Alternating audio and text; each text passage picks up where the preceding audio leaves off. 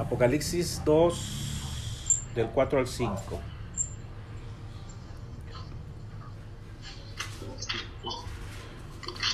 4 al 5. Sí. Amén. A ver, ¿qué dice?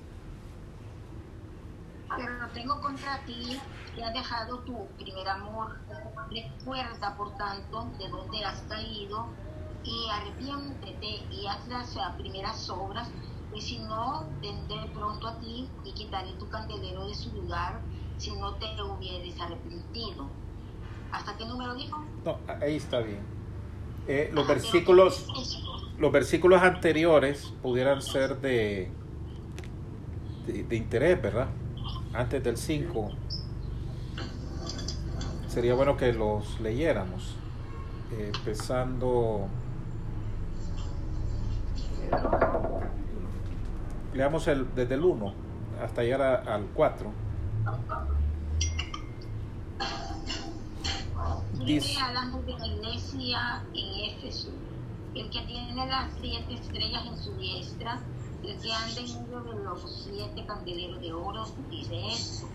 Yo conozco tus obras y tu arduo trabajo y paciencia, y que no puedes soportar a los malos, y has probado a los que se dicen ser apóstoles y no lo son, y los has hallado mentirosos y has sufrido y has tenido paciencia y has trabajado arduamente por amor de mi nombre y no has desmayado.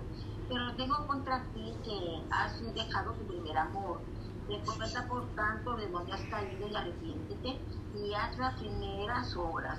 Pues si no, de pronto a ti y quitaré tu candelero de su lugar si no te hubieras arrepentido. Pero ¿quién es esto que aborrece las obras de los nicolaitas, los cuales yo también aborrezco? El que tiene oído, oiga lo que el Espíritu dice a la iglesia. Al que venciere, le daré a comer del árbol de la vida, el cual está en medio del paraíso de Dios. Bien, cuando uno, cuando uno lee el versículo así solo, ¿verdad? Por ejemplo, lo que leímos, tengo contra ti que has dejado tu primer amor, ¿verdad? Eh, dice, recuerda, recuerda de dónde has caído, o sea, está caído, ¿verdad? Y arrepiéntete y haz las primeras obras, como que ya no estaba haciendo lo primero, ¿verdad? Y que si no vendré pronto a ti y te voy a quitar el candelabro. Eso significa que eh, dejan de ser iglesia, ¿verdad? De alguna manera, porque el candelabro es la, la- la misma presencia del Señor en medio de su pueblo. Eh, entonces uno lee esto y bueno, y, y no solo eso, podemos ver las otras, las otras de la, las otras que tenemos aquí de la, de las otras iglesias y, y Dios está tratando con todos ellos, porque esto empezó con Juan es el que está es el, el que está escribiendo estas cosas y recuerdan lo que pasó con Juan, ¿verdad? Cuando tuvo la, la pues, pero Juan Juan conocía al Señor bien íntimamente, ¿verdad? Recuerdan que quién era el que estaba recostado en el pecho del Señor en el día de la Santa Cena. Juan. Juan. Eh, ¿Quién estaba ahí cuando, cuando, cuando estaba en la cruz viéndolo? Juan. Juan, eh, también en la resurrección volvemos a ver a Ju- Juan es alguien muy cercano, ¿verdad? De, y con una relación muy íntima y todo su lenguaje, ¿verdad? Como, como es el de él cuando se expresa en los diferentes eh, escritos. Ahora aquí lo tenemos a, a Juan, esto se le atribuye a Juan también en el Apocalipsis. Y Juan ve al Señor y cuando ve al Señor, él no lo reconoce, ¿verdad? Y eso que él lo conocía de cerca, y porque lo ve con, con ojos de llama y toda esa forma tan majestuosa que Por él eso Pablo dice que aunque lo hubiera conocido, ya no lo conocemos. Y Juan dice que cayó como muerto cuando vio esa, esa visión, ¿verdad? Y, y el Señor lo levanta y lo reanima. lo mismo pasó a Daniel. Pero el punto es que el Señor le, manda aquí a, que escriba y que le mande este mensaje a las, a las iglesias. Y las cosas pues eh, no estaban tan bien, ¿verdad? Las cosas, las cosas iban en la iglesia. Ha pasado poco tiempo Creo que, eh, un momentito que voy a tratar de un problema técnico aquí, no necesita asistencia.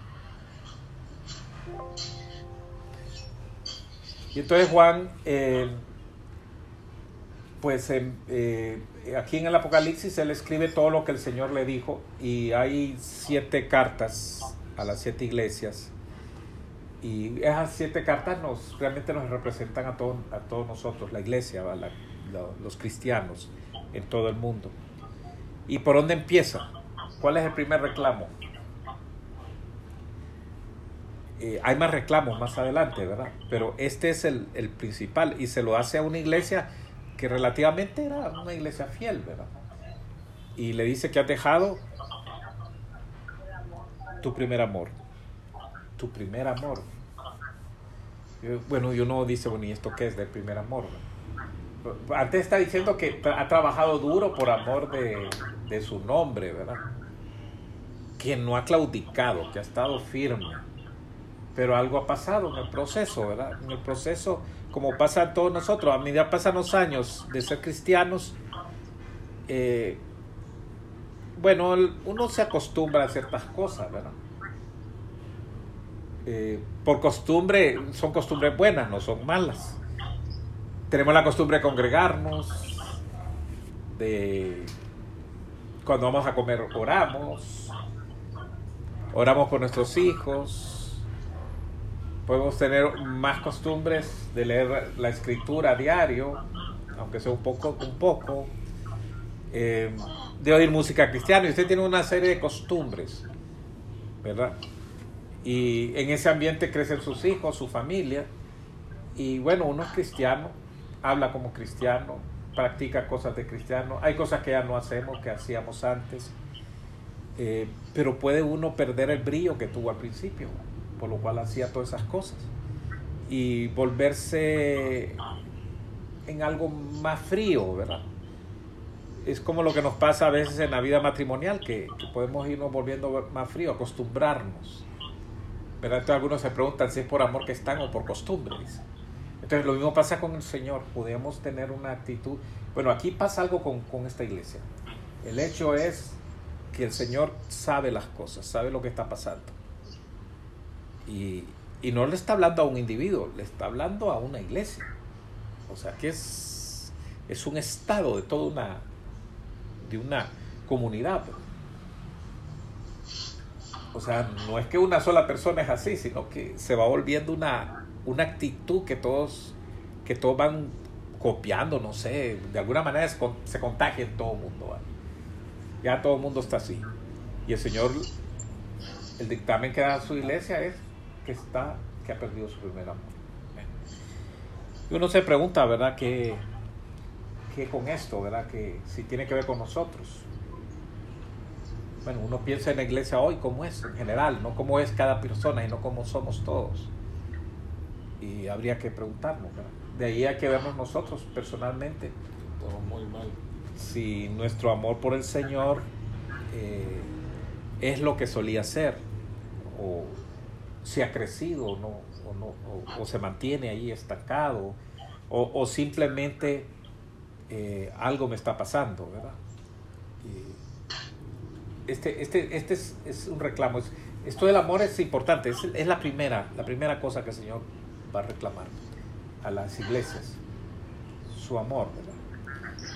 Eh, el Señor conoce, conoce nuestra, nuestra condición, sabe dónde estamos y el remedio que da aquí Él, eh, bueno, nosotros hoy diríamos, mire, lo que usted necesita es más oración, lo que necesitamos es una campaña de avivamiento, esa es la, la costumbre que tenemos hoy.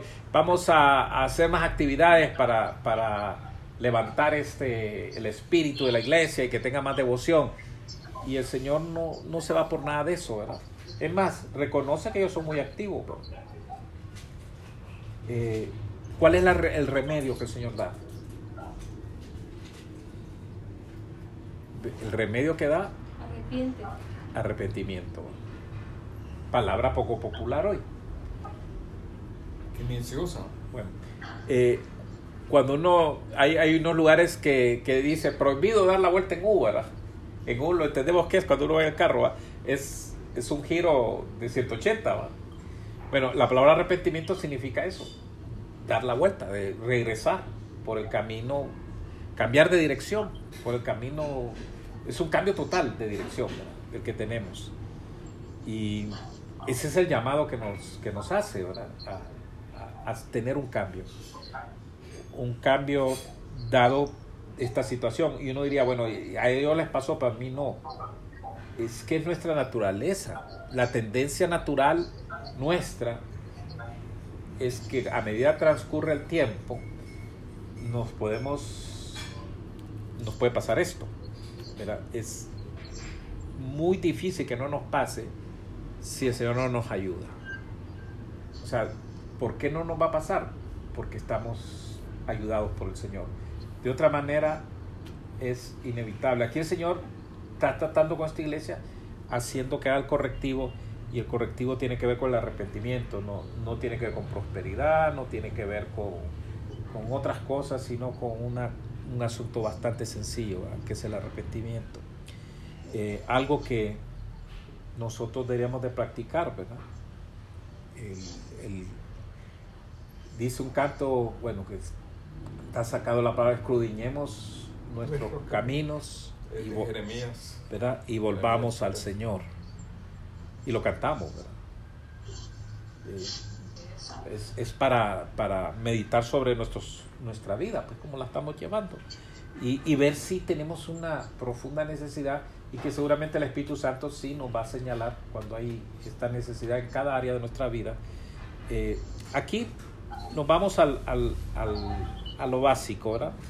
Eh, ¿Cómo uno puede renovar el, el- el amor por el Señor? ¿Cómo uno puede mantenerse fresco, ¿verdad? En, en este asunto. Eh, definitivamente uno ayuda, necesita ayuda del Señor. Y, y el Señor nos trata también para que esto, esto se, se produzca. Eh, necesitamos que el Señor eh, obre, ¿verdad? En, en los corazones. Que nos volvamos al Señor de, de todo corazón. Pero una de las de los asuntos es que a veces al Señor no lo vemos tan, tan cercano, ¿verdad? Si nos acostumbramos.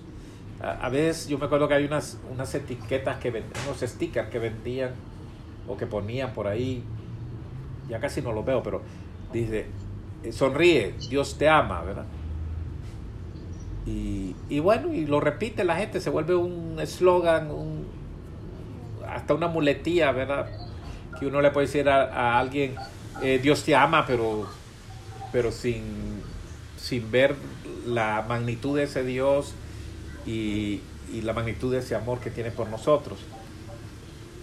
Cuando nos acostumbramos a este asunto, a veces per- perdemos de vista lo que una vez vimos y cuál nos trajo al Señor es su amor por nosotros. O sea que nos acostumbramos a ese amor y sabemos que Dios nos ama. Bueno, incluso hay algunos que, que lo toman con mucho orgullo, ¿verdad? Dice, somos hijos de Dios, hijos del Rey, y empezamos con esas actitudes que sí, y dejando de lado aquel hecho de que no lo éramos y que por su gracia ahora somos, somos lo que somos, ¿verdad? Y, y esa, esa gracia es producto de- del gran amor que Dios ha tenido por, por nosotros.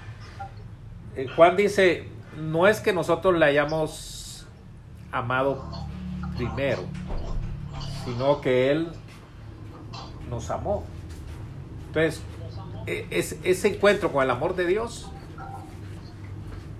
eh, es ese encuentro con el amor de Dios eh, es importante. Es importante que uno medite sobre cómo Dios lo ama. Es importante que uno medite quién es el Señor para usted, quién es el Señor para mí.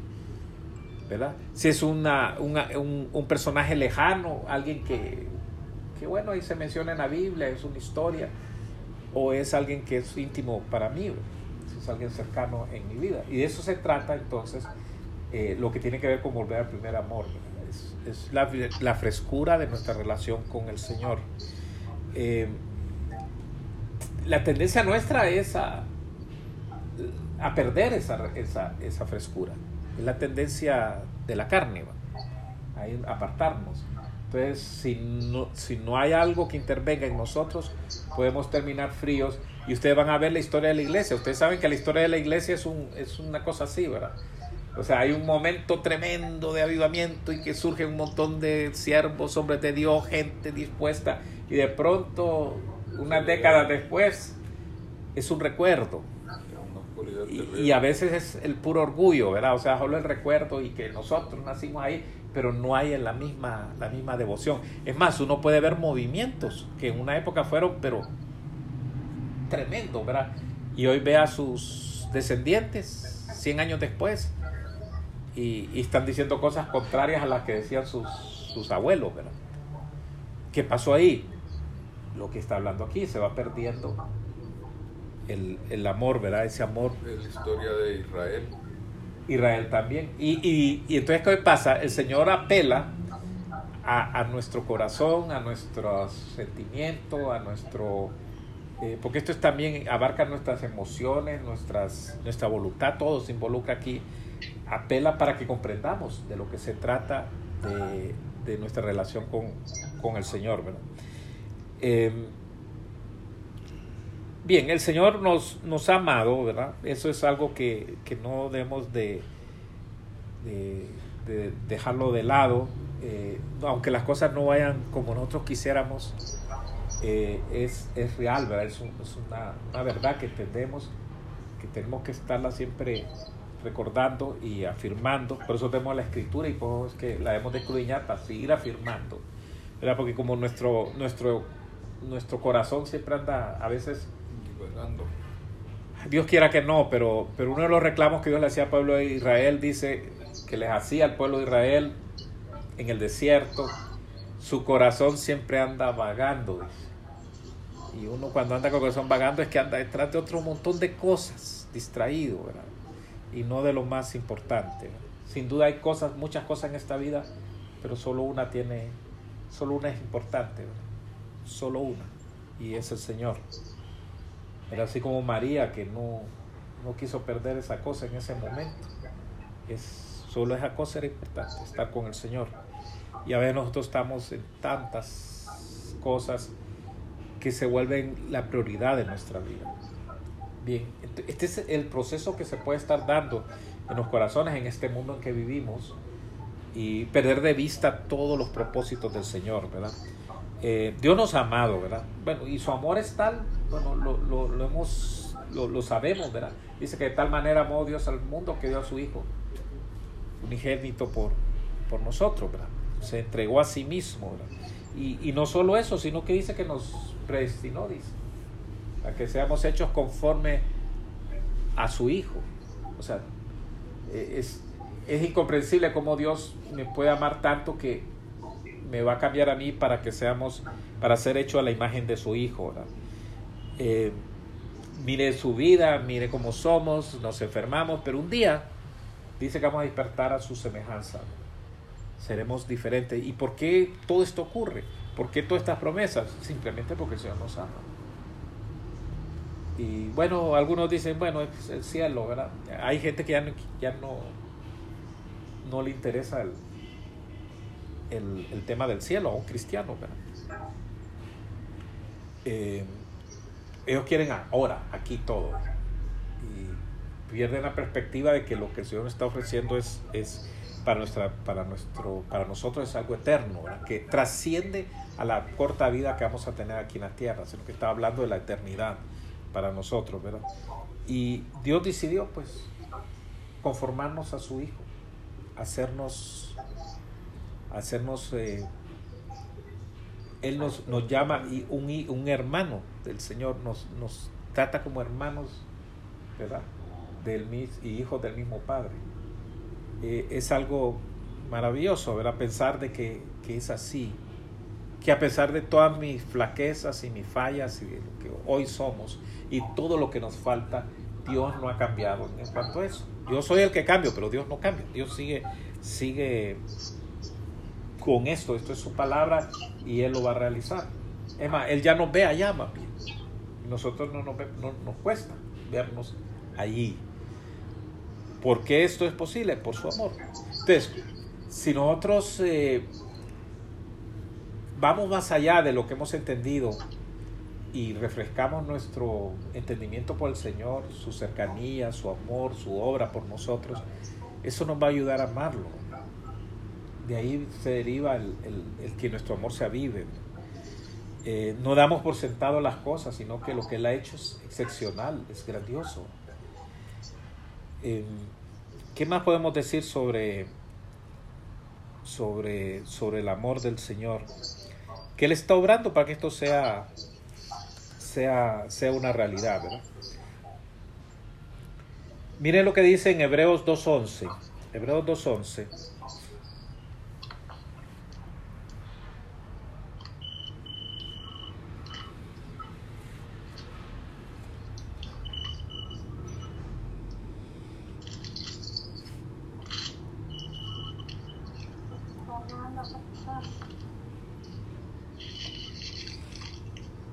Dos once. Sí, Porque el que santifica y los que son santificados de uno son todos, por lo cual no se avergüenza de llamarlo hermanos, diciendo, anunciaré a mis hermanos tu nombre en medio de la congregación de alabaré. Y Bien. otra vez, Ah, solo el 11, solo el 11. Sí. Dice, porque el que santifica y los que son santificados, ¿quién es el que santifica? El Señor. El Señor, ¿verdad? ¿Y quiénes son los santificados? Nosotros. Dice, de uno son todos, de uno son todos, tanto los el que santifica como los santificados. O sea, el Señor y nosotros de uno somos. ¿De quién somos? Del Señor. Del Padre, ¿verdad? ¿Verdad? Por lo cual dice, no se avergüenza de llamarnos de llamarlos hermanos. Entonces, ¿cómo nos ve el Señor a nosotros como sus hijos? ¿Cómo nos ve nuestro Señor Jesús?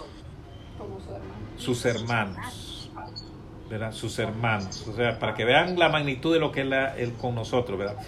Cuando, eh, cuando Él resucitó, le dice a María, recuerda que María fue la, la primera que lo vio, ¿verdad? Y le dice, ve a mis hermanos, dice. Él, les da una, una encomienda que le digan a los discípulos. ¿Y cómo se refiere a los discípulos? Mis hermanos. O sea, yo no sé si, lo, si captamos la magnitud, ¿verdad? Él es, es el unigénito de Dios y nos llama hermanos. Somos sus hermanos, ¿verdad? ¿Y cómo es la relación con los hermanos? ¿Es una relación de qué tipo? Es cercana, pero hay un elemento que debe estar en una, entre los hermanos. ¿Cuál es? El amor. El amor. ¿verdad? El amor. Se, se, los hermanos se quieren, se supone, ¿verdad? Y el Señor está diciendo que Él nos ama. ¿Y qué pasaría con nosotros con respecto a Él? Que también le amamos. E- Es el amor fraternal, ¿verdad? Es un amor que, que está ahí. Si a un hermano le pasa algo, piensen en su familia. Le pasa algo, pues, y es lo que debe pasar en la iglesia. Si a un hermano le pasa algo, ¿qué pasa? Padecemos con, con ¿verdad? Nos duele. Buscamos el bien de nuestros hermanos. Eh, si los lastima es como que nos lastimaran a nosotros. Eh, y el Señor, perdón, ¿sí? Por eso Pablo hace una descripción sobre el cuerpo. Si un miembro se duele, entonces padece todo, ¿verdad? Claro. El cuerpo de la iglesia, igual, va un, hermano padece, todos estamos eh, padeciendo, adoloridos también, ¿verdad? Esa es la naturaleza de, de- de esta relación, ¿verdad? Esa, Esa relación. sí. a- así es como... Y no es porque yo voy a decir, hey, me tengo que doler. No. Simplemente ocurre. No. ¿Verdad? Yo sé que lo leemos en escritura que se duele, pero no es tanto que entonces a mí que no me duele, ah, voy a ver cómo hago para que me duela. E- Es que es lo natural que se da, claro, se involucra todo nuestro ser, dado que esa relación es real, ¿verdad? Y, y el Señor nos, está, nos ha llevado a esa relación, y esa es una relación de amor. Es- es, no es una relación, ah, es que todos tenemos, porque a veces confundimos esto, los hermanos dicen, es que todos tenemos la misma doctrina. es que todos tenemos el mismo pas- el pastor fulano, es que por eso nos queremos. No, se deriva de aquí nuestro amor, ¿verdad? De que somos hermanos. ¿verdad? Somos hermanos en virtud de- de quién es el Señor para nosotros. Más, más eh, en otro pasaje, en Hebreos 2.11,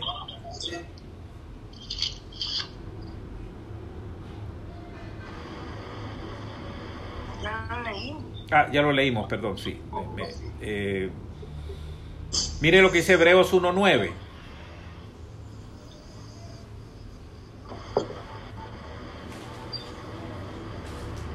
Dice, has amado la justicia Sí, está hablando el Señor. La última parte del, del 1.9.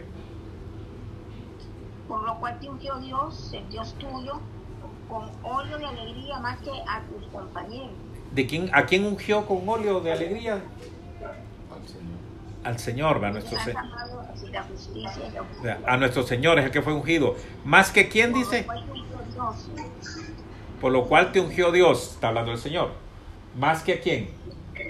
Compañeros. ¿Y quiénes son los compañeros? Más que a tus compañeros, ¿Quiénes son? ¿verdad? apóstoles. Él es nuestro Señor, está ungido más que cualquiera de nosotros, ¿verdad? Y dice, deberíamos de ser entonces sus compañeros, ¿verdad? ¿Verdad? Eh, al Señor, Él quiere tener compañeros, ¿verdad? ¿Verdad? Eh, está hablando de nuestra semejanza con Él. ¿Cómo nos parece, verdad? Eh, los compañeros tienen intereses comunes. ¿verdad? Ya no solo está hablando de hermanos, compañeros, intereses comunes. Eh, es como los socios, ¿verdad? Que tienen un negocio, están en la misma cosa, los, se supone, ¿va? Si son, están en- con el mismo objetivo. Bueno, nosotros somos compañeros porque nos interesamos de sus de su negocio. Como decía el Señor, en los negocios de mi padre me es necesario estar. Bueno, nosotros somos compañeros y entonces ¿qué? ¿Nos interesan los negocios del padre? Sí, ¿verdad?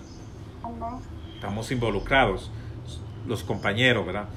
Eh, y imagínense, el Señor nos involucra en, en- en todo lo que Él quiere hacer y lo que está emprendiendo, ¿verdad? Otra parte nos, nos, aquí nos habla de hermanos, de compañeros. Miren lo que habla en Juan 15, 15.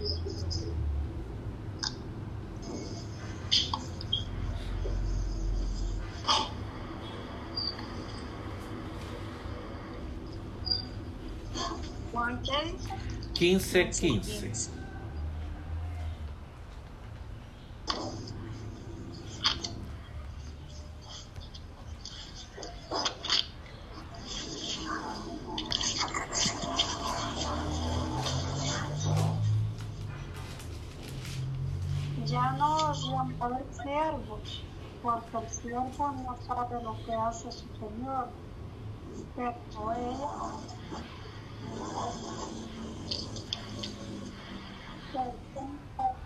Os las he dado conocer. Ya no llamaré siervo, ¿verdad? Porque el siervo no sabe lo que dice. No sabe. El siervo es alguien que, aquí siervo es eh, alguien que contratamos para un trabajo, ahora no hay esclavitud, entonces sería, imagínate, contrata a alguien usted y usted le entera todo al que, al que contrató para que le haga un- una limpieza en su casa de todos sus asuntos. No. O sea, el Señor dice, yo no solamente me interesa que ustedes hagan lo que yo les estoy mandando, sino que los voy a llamar como amigos. Bien, hermano, compañero y ahora nos está hablando de amigo. Porque porque todas las cosas que oí de mi padre os le he dado a conocer, o sea, le, doy- le cuento las cosas de la casa, es mi amigo. Ahora, díganme ustedes, eh, si somos buenos amigos, pero muy buenos amigos con alguien, queremos al amigo. Sí. O sea, podemos separar el ser amigo de amar a la persona que es nuestro amigo. No, el amor y la amistad van unidos. Vienen unidos, pienso yo. Bien, entonces aquí nos está hablando, cuando estamos hablando de todo esto del primer amor, este, está hablando de ese tipo de, de relación, ¿verdad? Relación. que, que, que es la que une, la, que produce la amistad. O sea, uno... pa, ¿Qué pasa con un amigo? Un amigo, uno... Pucha, si somos buenos amigos y entre más eh, cercana sea esa relación de amistad y que la hemos cultivado, eh, tenemos libertad para expresar todo lo que hay adentro de nosotros. ¿Verdad? Pues, si estamos enojados, tristes, el amigo nos ve y nos y se interesa y no me critica. ¿verdad? Porque me aprecia. Estamos hablando de una amistad eh, en el sentido es, de la palabra, ¿verdad? De lo que es, de lo que el Señor dice. Ustedes saben las cosas de mi Padre ahora. Entonces, vean dónde, dónde el Señor nos, nos, nos ¿dónde, dónde es la relación que tenemos, ¿verdad? Porque uno dice, eh, Jesucristo es mi amigo, bueno, pero usted, hasta lo hay que hacer de creer mucho, ¿va? Bueno, de parte del Señor no hay dudas, Él nos quiere. Y de parte mía, es así Él para mí, como yo soy. Alguien decía, decía un hermano, dice, hay un canto que dice, qué amigo es Cristo, ¿verdad? Imagínense al Señor cantando, qué amigo es, qué mi amigo es Luis. ¿verdad? Y el Señor lo dijo acerca de uno, se recuerdan de Abraham, ¿verdad? Abraham. Abraham lo llamó en Isaías 41.8, lean Isaías 41.8, un amigo ¿verdad? de Dios.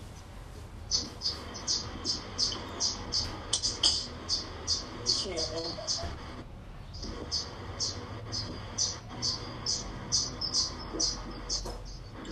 Isaías 41.8. Pero tú, Israel, siervo mío eres tú. Tú, Jacob, a quien yo escogí, descendencia de Abraham, mi amigo.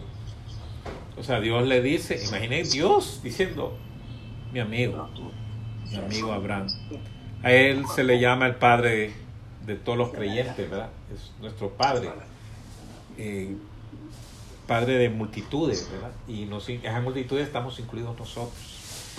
Y, y Dios le llamó amigo. Y ahora el Señor aquí nos incluye en ese círculo de amistad. Son mis amigos. O sea que este es el deseo de Dios, que seamos amigos. Ahora, si uno le hace algo malo a un amigo porque no lo quiere tanto, ¿qué, cómo se, ¿qué creen que pasa con esa relación? Se rompe. Yo traiciono a mi amigo.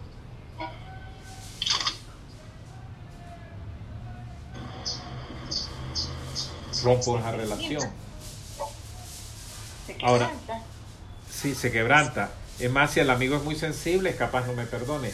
A diferencia de ese caso, nuestro amigo, el Señor, es perdonador, es compasivo. ¿verdad? Eh, imagínense si tuviera él que, que mantener esa amistad por, por nuestros méritos, sería imposible para nosotros, ¿verdad? El, el amigo entonces es aquel que conoce nuestro corazón, ¿verdad? que puede, puede decir lo que nos puede decir que sentimos y que piensa nos, nos ha conocido, ¿verdad? nos conoce. Eh, entonces, si nosotros somos amigos del Señor, aprendemos a conocer lo que hay en el corazón del Señor. ¿Qué es lo que a Él le gusta? ¿Cuál es su voluntad? ¿Qué Él quiere hacer? Y, y sin que nos lo diga. Porque conocemos al amigo. Entonces, a veces como cristianos somos amigos del Señor. Nos hallamos en una situación que no necesitamos un versículo que nos diga que está bien o está mal. Ya sabemos. Ya sabemos que eso no, el Señor no quiere eso. Yo sé que hay personas que pasan buscando los versículos para justificar lo que hacen. Pues yo creo que eso más para abogados que, que- que amigos. Incluso le reclamamos al Señor, ¿verdad? Aquí esto y esto y esto. Aquí están mis derechos, le decimos. O sea, ¿qué tipo de relación es esa? Y vas a hacer lo que yo diga. Va, ¿Ustedes recuerdan lo, lo que hizo José cuando, cuando se enteró que María estaba, estaba, ¿cómo que se llama?, embarazada. ¿verdad? Él pudo haber actuado de una manera legalista. Eh, pero ¿qué hizo él? Dice que se empezó a, A retirar. a retirar discre- discrecio- discretamente. discretamente para no infamarla, para que ella no le cayera. Ahora, era su derecho. Él la pudo haber acusado porque había sido traicionado según las evidencias que él veía.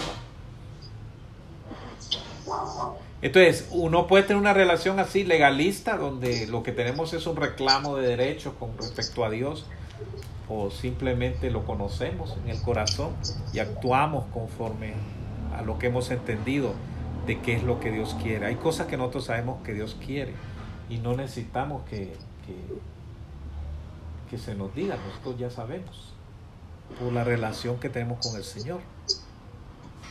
Hay cosas que no deberíamos tener corazón para hacerlas, porque no le van a agradar a nuestro amigo. De esto se trata el, primer amor, de, ese vínculo que, que tenemos con el corazón del Señor. Eh, él quisiera que lo conociéramos así, ¿verdad? ¿Verdad? Eh, Pablo en alguno en alguna de las cartas, hay una de las cartas, no recuerdo ahorita cuál es la carta, y entonces le dice lo siguiente a unos a uno, en una de las cartas a los hermanos ahí. Dice, porque algunos de ustedes no conocen al Señor, les. Para vergüenza de ustedes se los digo. O sea, que pues ser cristiano y tener esta relación tan superficial que ni siquiera sabemos lo que el Señor quiere en, en- en cosas que deberíamos de saber. Bien, todavía llega más. Hemos hablado de que él, sus hermanos, su compañero, su amigo, pero hay una más todavía, que, que son figuras que usa la escritura para, para tratarnos de llevar a esta, a esta relación, ¿verdad? Eh, la, la siguiente es la novia. Bueno, cuando uno piensa en una novia, ¿qué piensa? Ah, que tiene un novio. Y que se han de querer mucho. ¿Verdad? Y el, Dios usaba esta figura con el pueblo de Israel, ¿verdad? La esposa y el esposo, ¿no? Entonces alguien decía por ahí, es que Dios tiene esposa. Bueno, esto es una figura, no es que Dios tenga una esposa. Entonces, aquí habla de la novia para tratarnos de explicar qué tipo de relación es la que hemos de tener con, con el Señor. Y claro, en cuanto a la novia y el novio, lo que hay es una relación afectiva. Y como dijo, como dijo Lilian, ¿verdad? Eh, el corazón palpita en ese caso por el amor que hay entre ellos, ¿verdad? Y como dijo Tino, que, que se podía volver a enamorar, o sea, tiene buen corazón, o sea, está involucrado en nuestro corazón, ¿verdad? Entonces, ¿de qué nos habla? Nos habla de intimidad, la figura de la novia. Él quiere que seamos... ¿Qué, qué estás haciendo? no? Sí. Dios quiere que, que seamos eh, la esposa de su hijo. ¿Verdad? No solo el hermano, ahora no solo se trata de hermano, eh, sus compañeros, quiere que seamos sus amigos, inclusive, inclusive la esposa, ¿verdad? Y eso, y eso es lo más alto, ¿va? Ya, la esposa es lo más íntimo, lo más alto. El Señor oró cuando le tocaba enfrentar la cruz. Que seamos uno, así como Él es uno con el Padre. Sí. Es que, el primer, no es que el primer amor nos va a llevar a un montón de cosas, ¿verdad? Eh, eh, está implícito varias relaciones aquí ¿verdad? de nuestro amor, que incluye a nuestros hermanos. No, no- no es, es que a veces nosotros planteamos esto, mi, mi amor con el Señor, soy, solo somos el Señor y yo. Usted ve que muchas cosas está hablando en plural, amigos, compañeros, no es uno, son varios. ¿verdad? Y en la novia habla que somos el, el- la novia de Cristo, está hablando de algo colectivo, ¿verdad? que somos la iglesia. La iglesia es la novia del Señor y la iglesia quiere decir la reunión de o la comunidad de los creyentes. Bien, este es el amor que, que, está aquí descrito en la escritura tratando de, de, expresarlo y que debería ser nuestra experiencia. Ahora, la escritura nos, nos ilustra más sobre el amor y hay algunos ejemplos en la Biblia que podríamos eh, ahondar sobre, sobre este asunto del amor, ah, lo que es el primer amor. Eh, podríamos ver algunas de las vidas, por ejemplo, la de Moisés. ¿Qué tanto habrá amado Dios a... ¿Qué tanto Moisés a Dios? ¿Qué, qué tanto sería el amor de Moisés por el Señor? Mucho. ¿Dónde, dónde podríamos nosotros ver, o, o- o vamos más antes todavía, antes de Moisés, pensemos en Abraham? Abraham, el que mencionamos antes, que cómo le, cómo le llamaba a Dios, Mucho más antes con Enoch. pero quedémonos con, con Abraham ahorita, porque lo mencionamos antes. Dice Abraham, mi amigo. Entonces, cuando uno habla de un amigo, ya sabemos, la amistad involucra amor. ¿Ok? Eh, como alguien dice, no somos amigos, somos conocidos. Bueno, con el Señor somos amigos. Y Abraham, y es Dios quien le dice. O sea, que, que esto es tremendo, porque yo puedo decir, eh, yo soy amigo de fulano, y cuando le preguntan a fulano, sí, ni lo conozco. Recuerden, recuerden lo que, lo que va a pasar cuando en aquel día dice, Señor, en tu nombre hicimos tales cosas, y el Señor diciendo, yo no lo conozco. Pero de Abraham, ¿qué dice? Abraham, mi amigo. O sea, el, el que es todopoderoso dice que este es su amigo. Si es uno, el pequeñito, el que más bien hace alarde del amigo grande. Y aquí es el, el todopoderoso diciendo, Abraham, mi amigo. Pudo haber omitido eso, pero mi amigo. El testimonio de Dios sobre, sobre Abraham. ¿verdad? Y hay, hay, hay una parte donde vuelve a mencionar esto, que varias partes habla de, de, de Abraham amigo. Vamos a detenernos un poquito aquí antes de concluir y tal vez en otra ocasión podemos hablar de otras vidas para ver cómo este amor se manifiesta. Se manifiesta de varias maneras, ¿verdad? Este amor. Con Abraham eh, le llaman el padre de la fe. Bien, nos encontramos que este amor y la fe, el amor y la fe están muy ligados. O sea, no, no- fe en quién, en alguien que amamos, ¿verdad? en alguien que confiamos. La confianza, el amor, son partes entrelazadas, no las podemos separar. Según de Crónica 27, mire qué dice.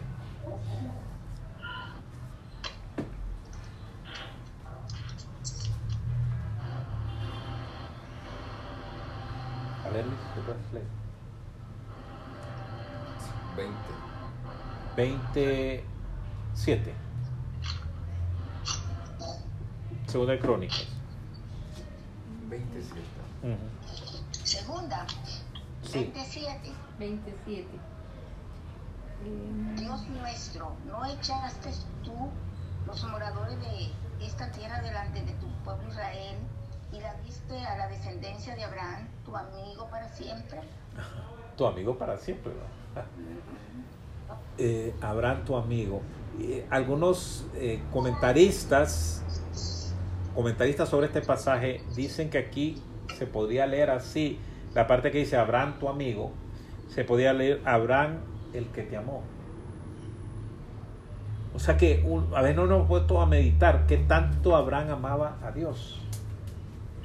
Pero lo que Abraham tenía con Dios era una relación de amor. Acuérdense que la amistad no se puede desvincular del amor.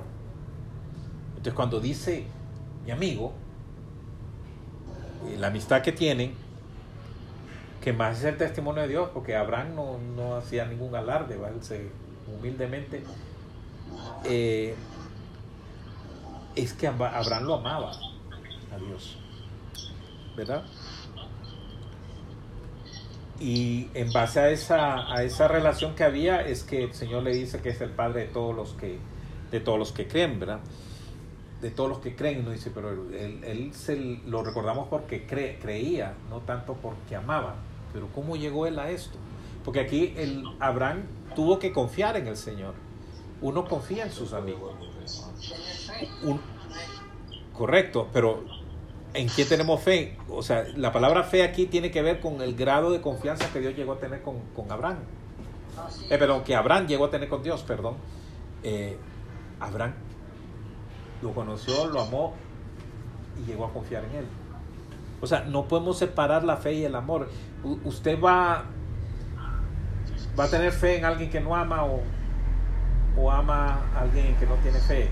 Son cosas que habría que reflexionarlas, pero hay una relación bien profunda entre, entre la confianza y el amor. O sea, amamos, confiamos en quien amamos y amamos a quien confiamos. Eh, el amor tiene aquí.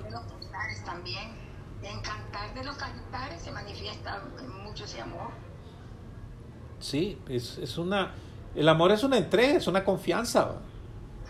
O sea que uno, por amor, baja todas sus defensas porque confía en el otro.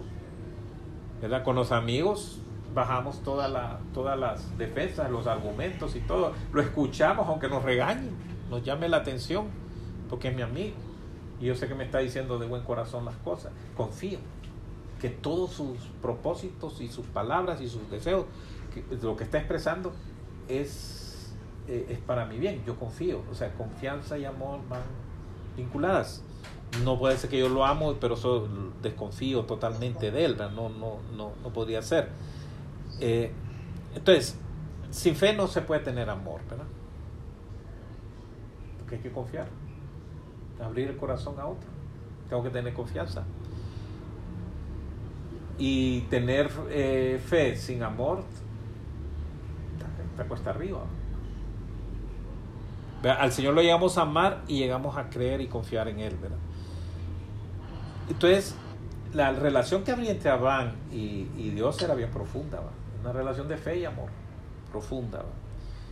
¿verdad?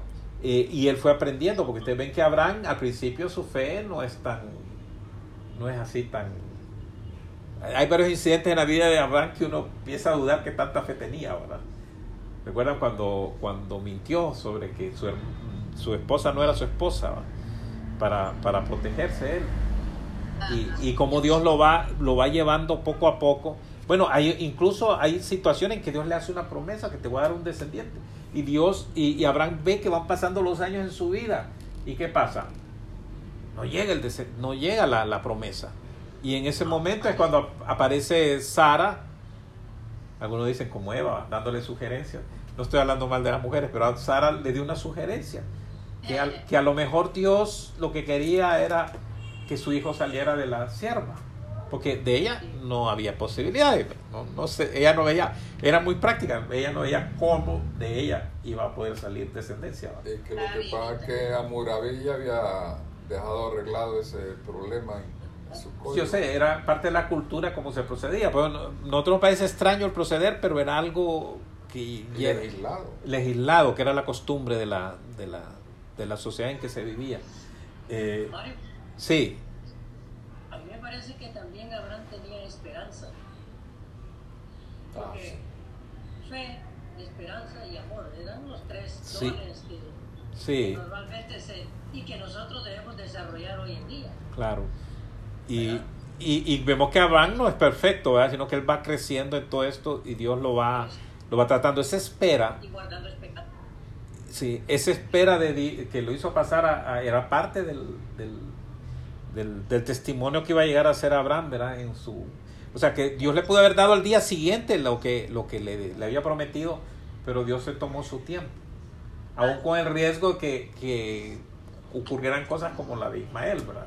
Que nació otro niño. Y aún así le alcanzó la promesa, ¿verdad? O sea, porque era la, Dios no se dice lo que promete, ¿verdad?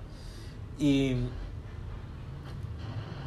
bien, ah, bueno, aquí vemos eh, el, caso de, de- Abraham y hay un momento en que es la prueba máxima ya de, de Abraham, ¿verdad? De ese, de ese amor. ¿Se recuerdan ustedes cuál es? Dios le da el hijo, Dios lo bendice, Dios le ha prometido todo. Y en un momento en que Dios le hace una petición, ¿verdad? su amigo le pide que sacrifique a su hijo. Y, y claro, ¿qué había en el corazón de Abraham? Eso nos lo revela la palabra más adelante. ¿va? nos dice que, que él sabía que, que Dios levantaría, que aún de los muertos podía levantar, levantarle descendencia. O sea, que le podía resucitar a su hijo. Y Abraham llegó, hizo, o sea, dice que sin vacilar, Dios le pidió eso y al día siguiente tempranito, dice, se levantó y fue al lugar y ha puesto allá, ahora se dice que no me niegas ni a tu hijo, me has negado. ¿Y saben qué pasó ahí? Una identidad con lo que, con lo, con lo que Dios habría de, de realizar en Cristo Jesús, que él tampoco iba a, a negar a su hijo por amor a nosotros. Y Abraham no le iba a negar su hijo por amor que le tenía al Señor. Eh, el amor es, eh, nos lleva a, a esto. el amor nos lleva a la fe, a la confianza y a la obediencia. O sea, este es el amor que, que- que estaba el Señor pidiendo de su, de su iglesia. Un amor que, que sea el amor más grande. ¿va? A veces, miren, el Señor nos pone las cosas como mandamientos. Nos dice que amarás al Señor tu Dios con toda tu fuerza, con toda tu alma, con todo tu ser. Y parece como una ley. Eh, el Señor dice, quien ama más padre, madre, hijo hija que mí, no puede mi discípulo. Está dicho así, pero ese amor debe ser algo que se produce simplemente por la relación que tenemos con el Señor. Difícilmente lo podríamos realizar vía, hoy sí voy a amar a Dios. No es así como legislando sobre, sobre, sobre la vida, imponiéndole. Entonces algunos han dicho, bueno, eh, alguien que ama a Dios no hace esto, entonces está prohibido hacer eso. Alguien que ama a Dios no puede hacer lo otro, también está prohibido eso. Entonces lo llena de prohibiciones con el afán de decir que su vida parezca la de una persona que ama a Dios. Eh, el resultado es que eso ya puede, puede incluso llegar a tener tal disciplina de que haga esas cosas. Sin Se embargo, su corazón está frío. ¿verdad? Se vuelve maometano. ¿verdad? Los maometanos son así, sí, los, los musulmanes son, ¿verdad? Eh, uno dice, ¿y esto qué? ¿Verdad? Este Dios tan cruel que... No, nuestro Señor nos lleva... Por ejemplo, Abraham pudo haber dicho, no, yo no voy a ofrecerte nada. Y ahí termina el asunto. Pero Él lo hizo. Imagínense, Él escuchó esa voz y de su propia arregló sus cosas y hizo todos los arreglos para... ¿Y quién lo estaba viendo? ¿Quién lo estaba obligando? Nosotros sabemos la historia ahora, pero no es que había... Estaban todos ahí una asamblea esperando a ver qué iba a hacer. Eh, es por el testimonio de, de él, ¿verdad? Pero eso hubiera quedado así, sin, sin saberse. Y, y Dios vio el corazón de Abraham. O sea, totalmente dispuesto a lo que él le pidiera. Y Dios le llama mi amigo. Mi amigo sabe que si yo le pedí algo, yo tengo buena voluntad con él y buenos propósitos. Entonces aquí uno se entra en una situación, la confianza y el amor. Eh, a veces nos están pasando cosas, ¿verdad? Que nosotros le podemos reclamar al Señor y pues sí, porque las cosas se ponen a veces bien difíciles. Y, y esta parte pudiera no, ser tan profunda en nosotros, ¿verdad? Le amamos, tenemos que confiar en Él. Hay una, una parte en, en Job, en Job 13:15, dice, aunque me matare, yo busqué En varias traducciones, En él esperar. en él esperaré, aunque me matare. O sea, a veces nos preocupamos por una enfermedad, ¿va? Pero puede ser que el Señor ya diga, bueno, ya estuvo, te vas. Aún así voy a esperar en Él. Aunque me pasen cosas difíciles, es- esperaré en Él. Aunque Él permita esas cosas, esperaré en Él. Yo sé que Él me ama y yo le amo y confío en Él. Esa es la relación de, de amor que el Señor quisiera llevarnos. Hay, hay un escritor de, allá de, del siglo XVII que dice, aunque me mate diez mil veces, confiaré en Él. Ay Dios. Los confronta, ¿verdad? Sí, pues yo me quejo con unos problemitas, dice, ¿verdad? Y ya, y ya empiezo a desconfiar de que, que a lo mejor el Señor no, no me está cuidando como yo esperaba o algo no hice yo bien. Y, y empezamos con cosas como eso, es que no pedí bien o que, bueno, uno dice que, es, que aunque no, no entendamos ni comprendamos toda la dimensión, cómo pedir, aunque no sepamos cómo pedir, Él responde más abundantemente, Él ve toda la situación. A veces pedimos mal, ¿verdad? Eh, pero dice que el Espíritu intercede por nosotros. O sea, nos ha provisto un intercesor por amor a nosotros. O sea, podemos estar confiados en el Señor. Podemos amar a este a quien confiamos. Podemos, eh, si Él me ama así, pues, ¿cómo no amarle? Bueno, vamos a dejar ahí esta meditación y que quizás nos ayude a avivar nuestra, nuestra relación con el Señor y mejorar nuestra comprensión, ¿verdad? De, de- esa comprensión nos lleva a acercarnos más. Dice la palabra, conocéis la verdad y la verdad os hará libre. O sea que la palabra al, al- al despertar nuestro entendimiento nos, nos ayuda ¿verdad? a corregir nuestro camino para seguir al Señor. Vamos a orar entonces. Señor, te damos gracias, te bendecimos. Te agradecemos, Señor, porque tienes este cuidado de nosotros, por el amor que tienes por nosotros, Señor. Porque nos ha enseñado a amarte, por tus promesas, Señor, por tu cercanía. Señor, nos has llamado a ser tus amigos, compañeros. Señor, a ser realmente la novia. Señor, a ser cercanos a ti.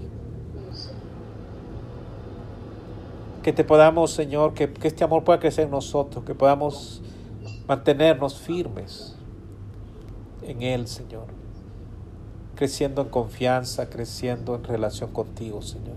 Ayúdanos a cada uno de nosotros ahorita, Señor, en estos momentos de prueba, en estas dificultades.